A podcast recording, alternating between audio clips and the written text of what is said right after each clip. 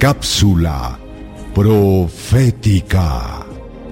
¿Qué sucedió en el año 27 después de Cristo al final de las 69 semanas de la profecía anunciada en Daniel 9:25? Leamos el capítulo 3 de Lucas, los versos 1 al 3, versos 21 y 22.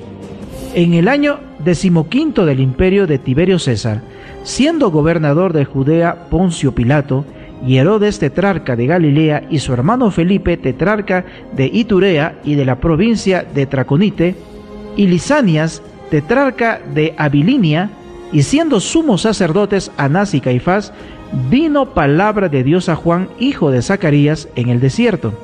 Y él fue por toda la región contigua al Jordán, predicando el bautismo del arrepentimiento para perdón de los pecados.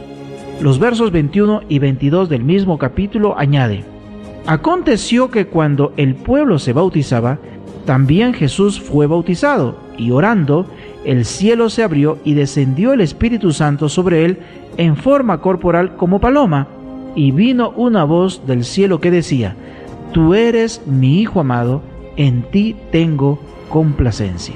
Amigos, la historia universal registra que Tiberio Claudio Nero César fue el segundo emperador romano perteneciente a la dinastía Julio Claudiana. El décimo quinto año de Tiberio César es justamente el año 27 de la era cristiana.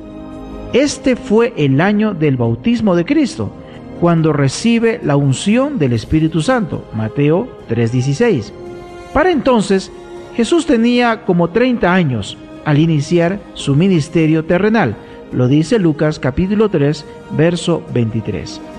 De esta manera, podemos afirmar una vez más que las primeras siete semanas de las 69 semanas o 483 años anunciadas en Daniel 9:25 se iniciaron el 457 a.C. y se cumplen en el 408 a.C. para que la diferencia es decir, las restantes 62 semanas o 434 años se cumplan en el año 27 después de Cristo, año del bautismo de Jesús. ¿Deseas recibir la guía práctica de estudio Profecías de Daniel o la Biblia habla? Solicítalo hoy mismo escribiendo a esperanza@nuevotiempo.org